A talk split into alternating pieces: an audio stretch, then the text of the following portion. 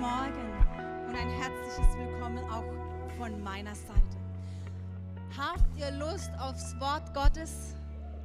Habt ihr Lust aufs Wort Gottes? Wir leben in einer Zeit, die uns ganz schön herausfordert. Herausfordert in unserem Alltag, herausfordert in unserem Glauben. Und doch wissen wir, dass wir geboren sind für eine Zeit wie diese. Gott hat uns erwählt für diese Zeit. Du bist auserwählt. Dieses Wort erwählt, es besteht aus zwei Wörtern. Er wählt und er hat dich erwählt. In Epheser 1, die Verse 4 und 5, da heißt es, Schon vor Beginn der Welt, von allem Anfang an hat Gott uns, die wir mit Christus verbunden sind, auserwählt. Er wollte, dass wir zu ihm gehören und in seiner Gegenwart leben, und zwar befreit von aller Sünde und Schuld. Aus Liebe zu uns hat er schon damals beschlossen, dass wir durch Jesus Christus seine eigenen Kinder werden sollten. Dies war sein Plan und so gefiel es ihm. Nun, wir leben in einer Demokratie und wir gehen zur Wahl. Wir wählen die Person, die wir sympathisch finden. Wir gehen zur Wahl, wir wählen die Person oder die Partei, die wir für geeignet halten. Und wenn wir einkaufen, dann bietet es sich uns eine Riesenvielfalt und wir können auswählen. Gott hat dich erwählt. Schon vor Beginn der Welt, von allem Anfang an, hat Gott uns, die wir mit Christus verbunden sind, auserwählt. Er wollte, dass wir zu ihm gehören, in seiner Gegenwart leben und das in Freiheit, frei von aller Schuld und Sünde. Genau das war sein Plan. Eine Frau aus dem Alten Testament, sie lebte auch in einer sehr herausfordernden Zeit. Und ihr Name ist Esther. Wir wissen, dass das Volk Israel immer wieder unterdrückt wurde. Sie waren gefangen, sie waren Sklaven. Und Gott sah dieses Volk und er hat sich in dieses Volk verliebt. Er sagte zu ihnen, ich liebe euch, ich erwähle euch. Er wollte sie herausführen aus der Gefangenschaft. Er wollte ihnen Freiheit schenken. Er wollte ihnen ein Land geben, in dem Milch und Honig fließt. Er sagte, ich will euer Gott sein und ihr sollt mein Volk sein. Aber wir wissen, dass das Volk Gottes oft Umwege gegangen ist, sich für einen anderen Weg entschieden hat, sie nicht auf Gott vertraut haben und sie so immer wieder in Gefangenschaft geraten sind. Und so kam es, dass Esther und auch ihr Onkel, ihr Großcousin Mordechai, das jüdische Volk in Persien angekommen sind und sie dort unter der Herrschaft von König Xerxes lebten. Doch Gott hatte Esther erwählt. Er hatte einen Plan mit ihr. Er hat sie herausgefordert und sie hat sich auch herausfordern lassen. Eine Frau, die in ihrem Herzen Raum geschaffen hat für Gott. Und heute und am nächsten Sonntag wollen wir über diese beeindruckende Frau sprechen. Sie ist für mich eine Frau, die in ihrem Herzen Raum geschaffen hat für Gottes Plan für Gottes Wirken und Raum schaffen. Mir ist dabei die Bibelstelle aus Jesaja 54, Vers 2 eingefallen. Da heißt es, mache weit den Raum deines Zeltes. Mache weit den Raum deines Zeltes und deine Zeltdecken spanne aus. Spare nicht, Mach deine Seile lang und deine Pflöcke stecke fest, denn du wirst dich nach rechts und links ausbreiten und deine Nachkommen werden Nationen beerben und verödete Städte besiedeln. Viele von uns kennen die Geschichte von Esther, doch ich möchte sie noch mal ganz kurz zusammenfassen. Das Buch Esther, es ist nur ein paar Seiten lang. Und in diesem Buch Esther wird Gott nicht ein einziges Mal erwähnt. Nirgends in der Bibel sonst wird auf dieses Buch hingewiesen. Und doch spüren wir in diesem Buch, dass Gott allgegenwärtig ist und dass Gott auch handelt. Nur weil Gott nicht erwähnt wird, weil er nirgends sichtbar oder hörbar in Erscheinung tritt, heißt es noch lange nicht, dass Gott nicht da ist. Es ist eines der wenigen Bücher, in denen eine Frau eine Hauptrolle spielt. Esther war nicht ihr wirklicher Name. Ihr jüdischer Name war Hadassah. Und schon in Kindheitstagen verlor sie ihre Eltern, ihre Mama, ihren Papa und sie kam bei ihrem Onkel, bei ihrem Großcousin Mordechai auf. Er kümmerte sich um sie, er adoptierte sie, niemandem erzählte sie, dass sie eine Jüdin ist. Und dieses Buch beginnt damit, dass, dieser, dass zu dieser Zeit der König Xerxes herrschte. Xerxes hier und da wird er auch Ahasveros genannt. Xerxes, das ist die griechische Namensform. Er herrschte in Persien in der Residenz Susa und er war ein absoluter Partyking. Er war verheiratet mit Vasti. Und wieder einmal hatte er ein Riesenfest veranstaltet und zur gewissen Stunde, wo er auch dann schon etwas angeheitert war, ließ er seine Frau kommen. Er wollte seine Frau allen vorführen. Er wollte zeigen, wie schön seine Frau ist. Doch Vasti kam nicht. Sie hat sich geweigert. Und der König, er wurde so zornig, dass er Vasti absetzte und sie in die Wüste schickte. Doch nach einiger Zeit fühlte er sich alleine. Er dachte an Vasti zurück und er sehnte sich wieder nach einer Frau. Man geht davon aus, dass da schon eine Zeitspanne dazwischen lag. Schau, im siebten Regierungsjahr, äh, im dritten Regierungsjahr war dieses Fest und im siebten Regierungsjahr wurde Esther zur Königin gewählt. Also da war eine Zeitspanne dazwischen. Seine Diener schlugen ihm vor, die schönsten Mädchen von der ganzen Residenz von Susa zu ihm zu bringen an den Königshof und er sich dann ein Mädchen aussuchen darf. So nach dem Motto Persiens Next Topmodel. So ungefähr muss es abgelaufen sein. Er war einverstanden und so kamen alle jungen Mädchen an den Königshof. Auch Esther. Mordechai, ihr Onkel, sagte noch zu ihr, nenn dich nicht mehr Hadassah, nenne dich eben Esther. Und sag niemandem, dass du eine Jüdin bist. So sie kommt an den Königshof und tatsächlich König Xerxes erwählt sie. Und so kommt es, dass eine jüdische Frau in ganz Persien Königin wird.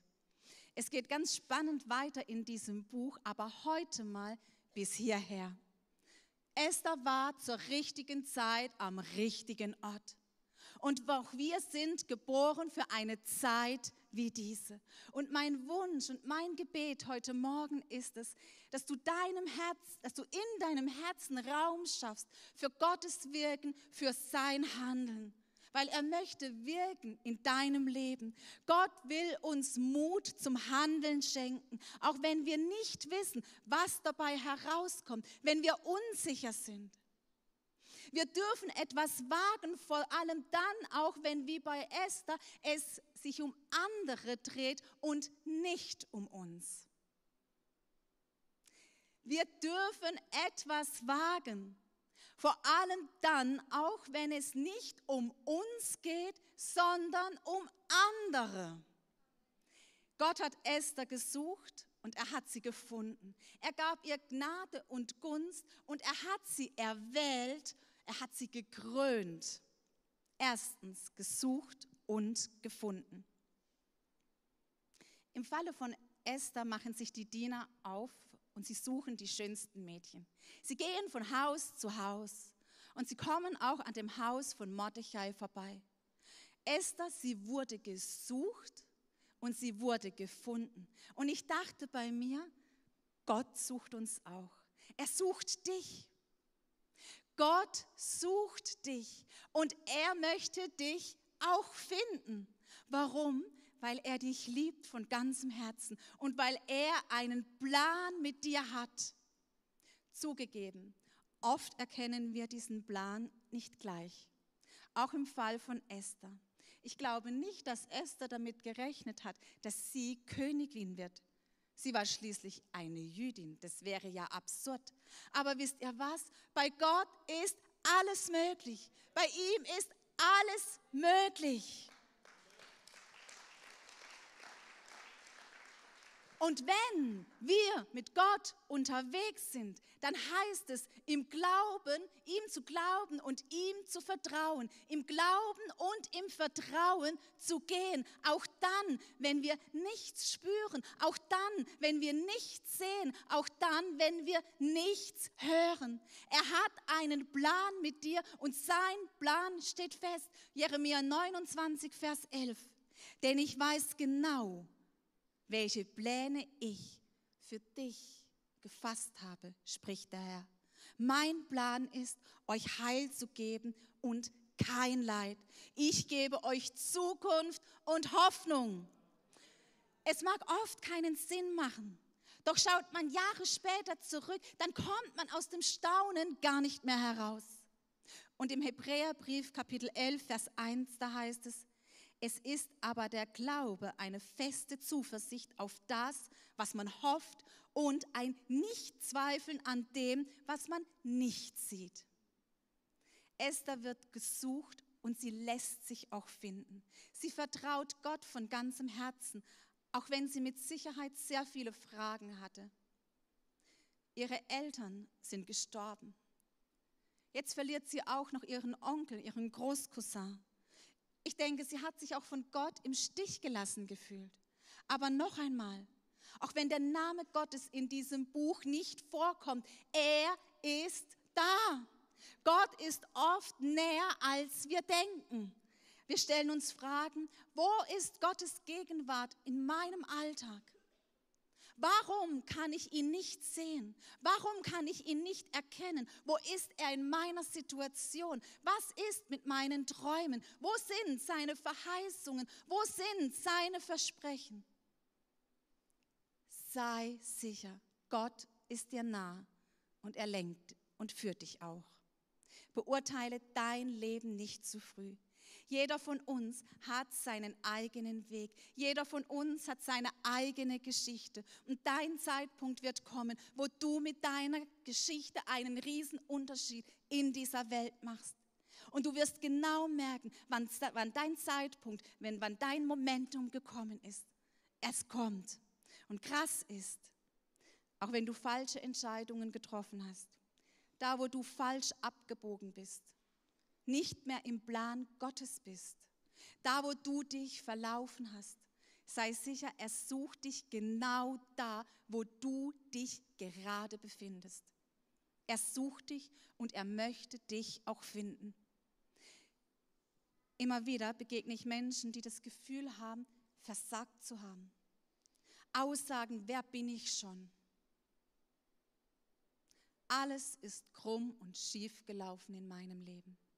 So oft habe ich mich verlaufen. Ich will dich ermutigen, beurteile dein Leben nicht jetzt.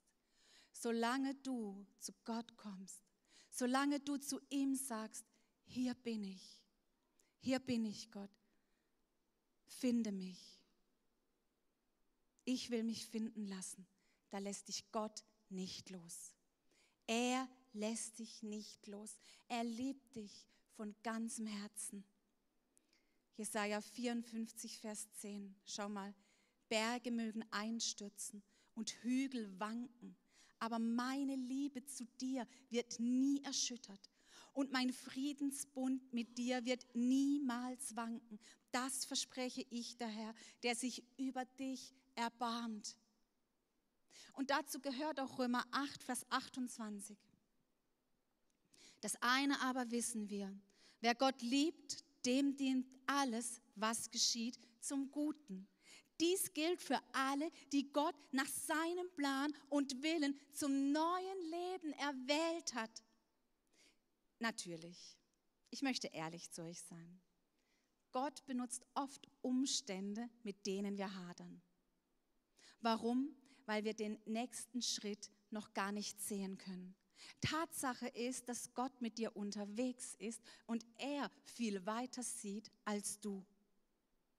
Noch bevor Esther mit Gott unterwegs war, war er mit ihr schon lange unterwegs.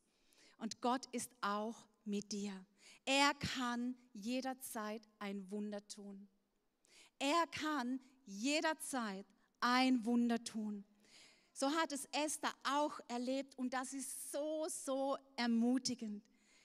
Sie wurde gesucht, sie hat sich finden lassen und sie kommt an den Königshof. Und sie stürmt nicht einfach drauf los und sagt, hallo, hier bin ich. Sie ist nicht hochmütig, sie prahlt nicht mit ihrer Schönheit. Nein, sie ist demütig. Sie wartet und vertraut Gott. Während einer Wartezeit arbeitet Gott nicht nur an unserem Herzen, nein, er arbeitet auch an dem Herzen der anderen. Und in dieser Wartezeit werden wir gestärkt. Jesaja 40, Vers 31. Es mag sein, es mag sein, dass selbst junge Leute matt und müde werden und junge Männer völlig zusammenbrechen. Und im Vorfeld hatte ich den Eindruck, dass heute Morgen tatsächlich junge Menschen unter uns sind, die matt und müde sind. Junge Männer, die zusammenbrechen. Aber dann geht es weiter. Passt mal auf.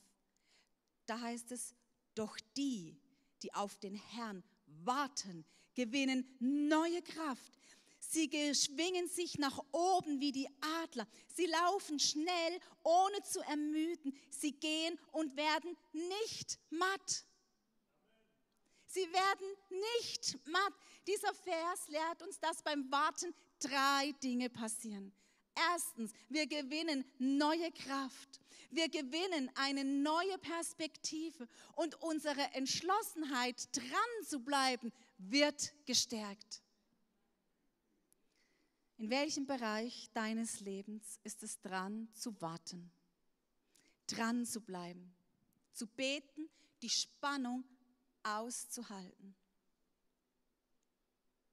Warten ist nicht schön. Ich kenne solche Zeiten zu gut. Aber in diesen Zeiten darf ich immer wieder lernen, dass Gott mich stark macht, dass er mir eine neue Perspektive schenkt. Und das wünsche ich jedem Einzelnen von uns auch. Bleib dran, halte die Spannung aus. Esther wurde gesucht, gefunden. Sie war nicht demütig, sie hat sich herausfordern lassen und sie hat gewartet. Sie hat vertraut. Und als nächstes braucht sie zwei Dinge. Gnade und Gunst. Gnade kann man sich nicht verdienen. Gnade ist ein unverdientes Geschenk. Gott liebt uns so sehr. Er ist voller Erbarmen. Genau das ist sein Markenzeichen. Die Gnade Gottes, sie hat kein Ende. Klagelieder 3, 22 bis 23. Die Güte des Herrn hat kein Ende. Sein Erbarmen hört niemals auf. Es ist jeden Morgen neu. Groß ist deine Treue, o oh Herr. Gnade ist irgendwie seltsam. Sie ist eigentlich unfair. Man bekommt etwas, was man eigentlich gar nicht verdient hätte. Gnade ist unerklärlich, unbegreiflich, unverdient. Schau, ich habe einen Witz gehört und zugegeben, ich bin im Witze erzählen richtig schlecht. Aber ich dachte mir, wir machen einen Deal. Ich erzähle den Witz und ihr lacht. Okay? Also, ein Busfahrer und ein Pfarrer kommen an der Himmelstür an. Und sie warten geduldig, bis diese Himmelstür sich endlich öffnet. Und nach gewisser Zeit tatsächlich, die Himmelstür geht auf und Petrus steht da. Und Petrus sagt zu dem Busfahrer, komm herein, geh durch diese Himmelstür. Doch dem Pfarrer verwehrt er den Zutritt. Der Pfarrer ist völlig entsetzt und sagt, Petrus, warum darf ich nicht hinein? Petrus steht da und lächelt. Schau, Sonntag für Sonntag, wenn du gepredigt hast, haben alle geschlafen. Aber wenn der da am Lenkrad saß, dann haben alle angefangen zu beten.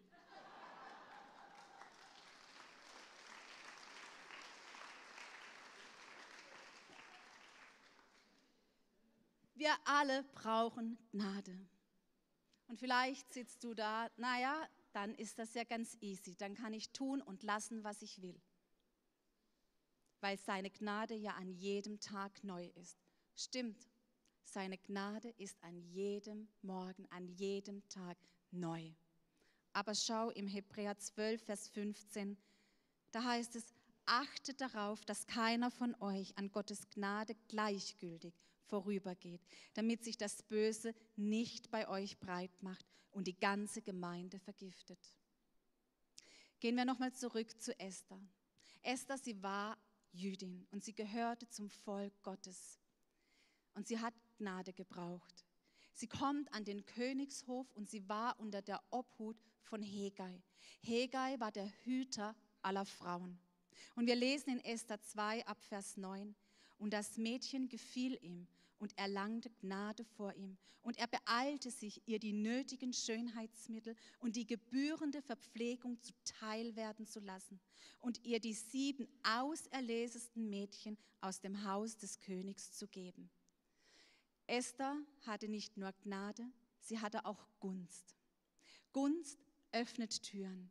Gunst ist eine spezielle Gnade. Gunst ist die Großzügigkeit Gottes. Gunst kann man sich auch nicht verdienen. Wobei hier und da, finde ich, kann man schon etwas dafür tun. Also Wikipedia beschreibt Gunst folgendermaßen. Unter Gunst versteht man das Wohlwollen, eine freundliche, gnädige Gesinnung einem anderen Menschen gegenüber. Esther hatte den Diener Hegai beeindruckt. Klar, durch ihre Schönheit, aber ich denke vor allem auch durch ihr Verhalten. Sie war lernbereit, sie war demütig, nicht aufbrausend und dadurch gewann sie Gunst bei ihm.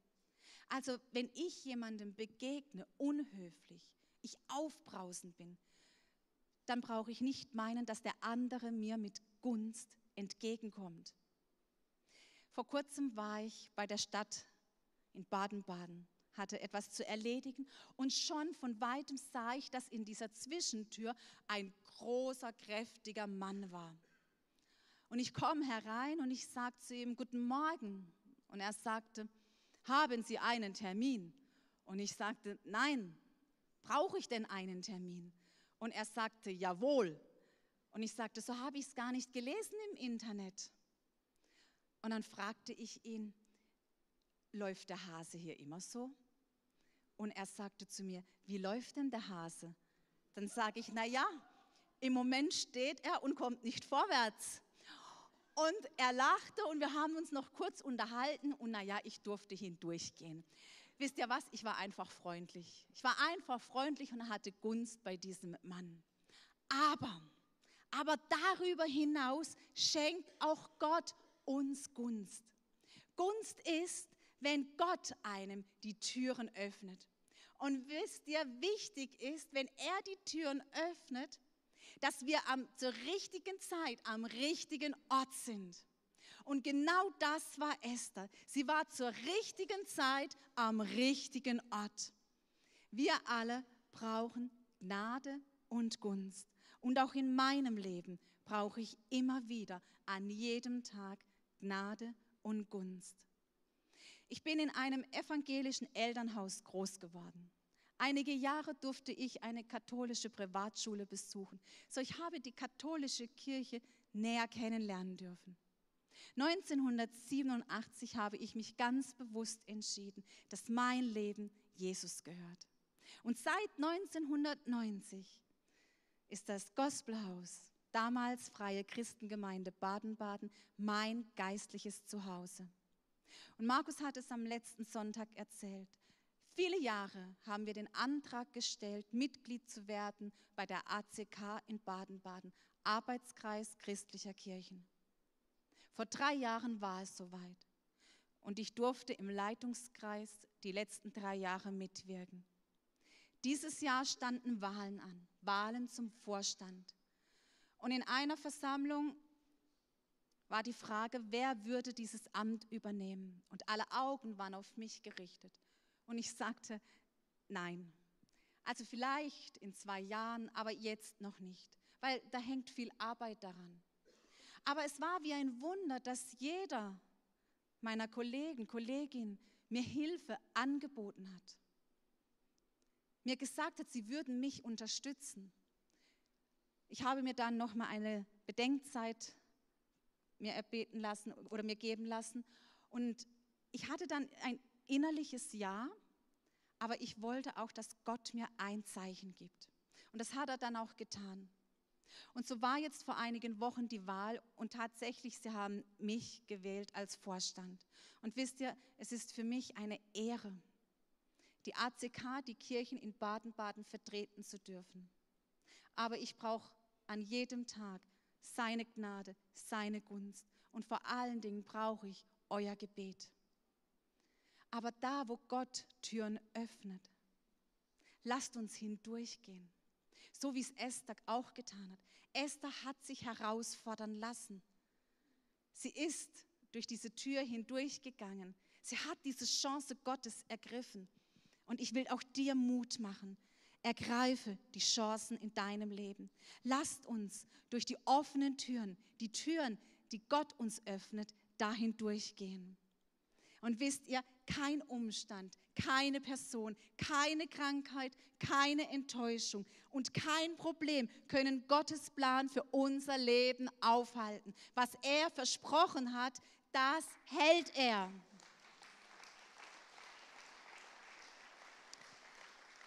Du kannst mit der Gunst und Gnade in deinem Leben rechnen. Drittens, erwählt und gekrönt. Du bist erwählt und Gott selbst hat dir seine Krone geschenkt. Esther, sie kommt an den Königshof und die Zeit ist gekommen, wo sie an der Reihe war, um zum König zu gehen. Esther 2, 15 bis 17. So kam auch Esther an die Reihe, die Tochter von Abihail, dessen Neffe Mordechai sie als Pflegetochter angenommen hatte. Sie sucht ihre Kleider und ihren Schmuck nicht selbst aus, sondern folgt dem Rat von Hegai. Alle, die sie sahen, bewunderten ihre Schönheit.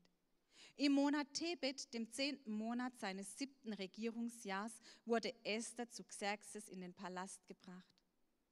Der König gewann Esther lieber als jede andere Frau. In seinen Augen stellte sie alle anderen Mädchen weit in den Schatten. Darum setzte er ihr das königliche Diadem auf und ernannte sie an Vastis Stelle zur Königin. Nun gibt es da ein winzig kleines Problem.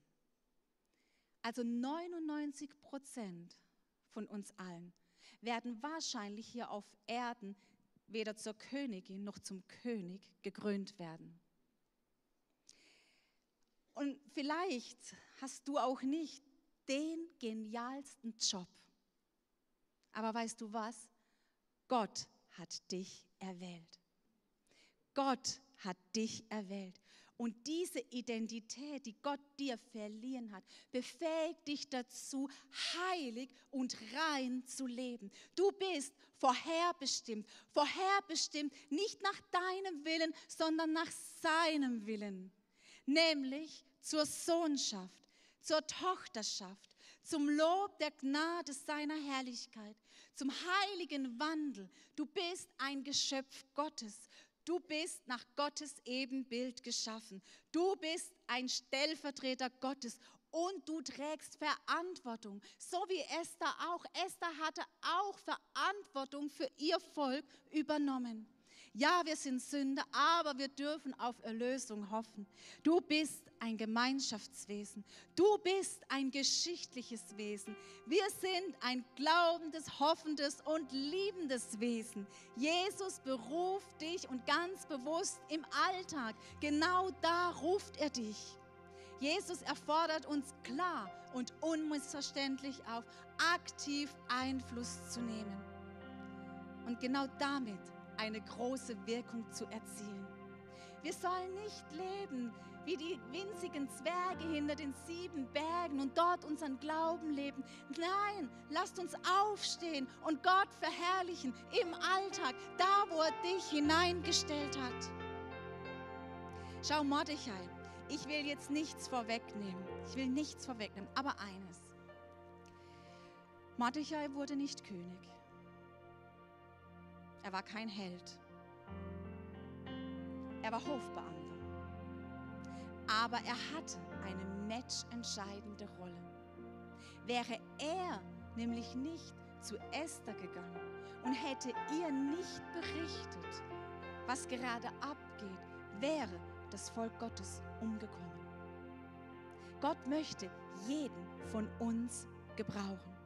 Ich finde, dass wir uns oft darin verlieren, unsere ganz individuelle Berufung herauszufinden. Da ist ja grundsätzlich auch nichts Schlechtes daran. Aber in, unserer, also die erste, in erster Linie liegt unsere Berufung darin, Gott zu dienen, ihm alle Ehre zu geben, zum Lob der Gnade, seiner Herrlichkeit, unser Leben als Opfer ihm darzulegen. Wir sind dazu berufen, ein Leben in Echtheit zu führen. Echtheit ist unser Wort als Gospelhaus.